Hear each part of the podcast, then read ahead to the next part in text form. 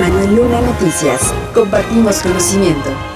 La promotora de observadores electorales es un colectivo integrado por 46 organizaciones quienes dieron a conocer que inscribieron 6.500 personas para ser observadores electorales, de los cuales detallaron 3.500 ya han sido acreditados por el Instituto Nacional Electoral. Sin embargo, denunciaron el retraso en la entrega de gafetes, así como de la acreditación como observadores. José Luis Gutiérrez Cureño, representante de la organización Regeneración Metropolitana, acusó que se limita la observación del 50% de las personas que se han registrado para ser observadores.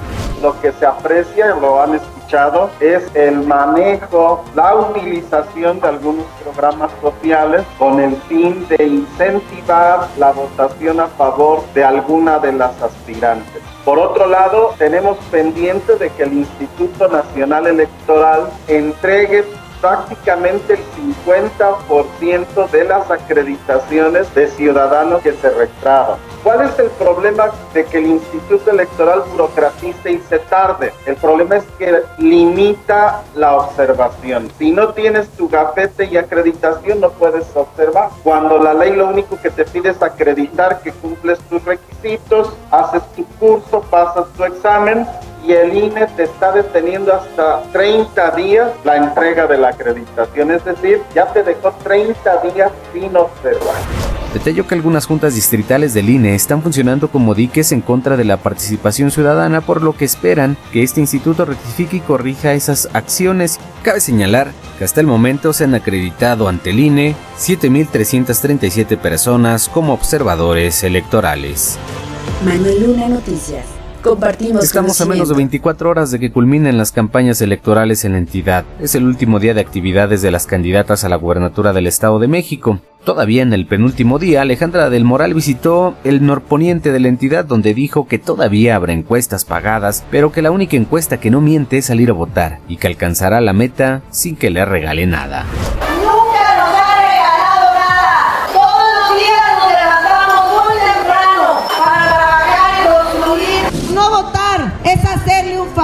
Morena. Y el favor que nos está haciendo Morena es llevarse a los traidores, porque no los queremos aquí.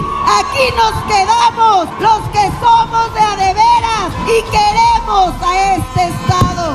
Dijo que el 4 de junio se juega en el trabajo, la familia, la economía y la seguridad, además de que no importa qué tan difícil sea, va a ganar. Este miércoles, la banderada por la coalición va por el Estado de México sostendrá actividades privadas.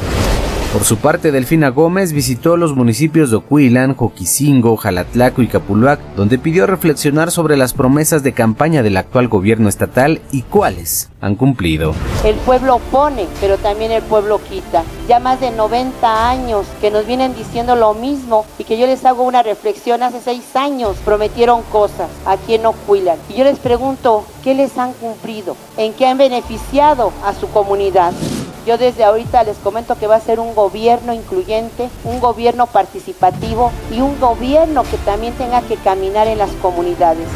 Llamó a votar pues es la ciudadanía quien da el rumbo y define quién quiere que gane. En este último día de campaña realizará dos cierres, el primero en Gilotepec a las 11 de la mañana y el segundo a las 5 de la tarde en su municipio, que es Texcoco.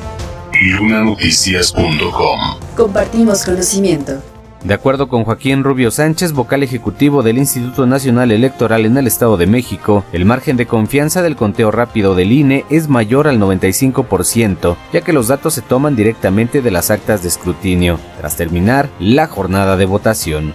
Los datos del conteo rápido en la presente elección a la gubernatura se tomarán de las actas de 700 casillas que se elegirán de manera aleatoria.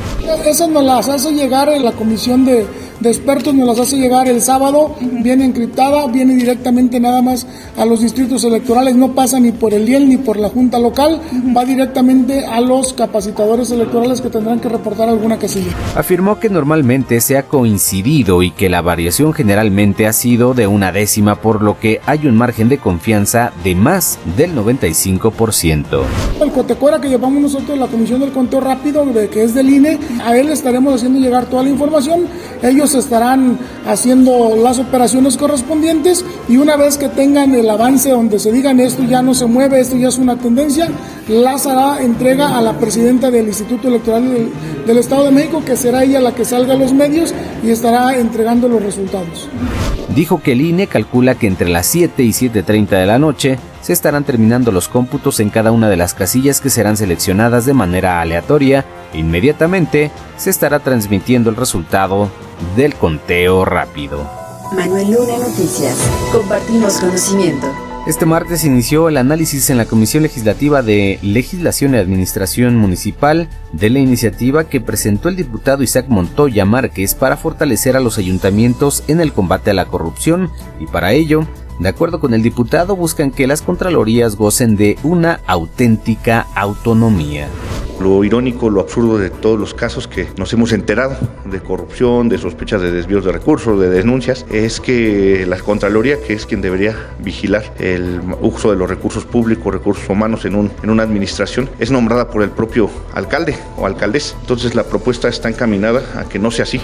Dijo que se deben imponer criterios así como sucede cuando se nombra al responsable o al director encargado de derechos humanos, donde hay un proceso abierto a la ciudadanía y una convocatoria con reglas que permiten que haya una mayor deliberación para que lleguen personas probadas ante la sociedad por su honorabilidad y que no sean producto de un capricho o de un movimiento táctico de los alcaldes para que la persona que ocupe el cargo les cubra la espalda. La idea que traemos o que estamos proponiendo es que se elija a alguien que realmente represente el interés ciudadano, no el interés del poder en turno, y que su periodo de, de, este encargo se amplíe para que sea cuatro años, lo cual significa pues que el alcalde que llegue o alcaldesa pues no eh, tenga injerencia en, en, a quien se nombra, ¿no? sino que ya venga de procesos pasados y de esa manera impedir y evitar toda tentación de cooptar o de controlar eh, los órganos internos de control. Finalmente señaló que la Contraloría debería tener alguna relación con el órgano superior de fiscalización del Estado de México, además de vincular con la Comisión de Vigilancia del OSFEM en la Cámara de Diputados, pues tiene que ser integral y garantizar que no quede como una buena intención. Manuel Luna MX. Ya tienes conocimiento. Compártelo.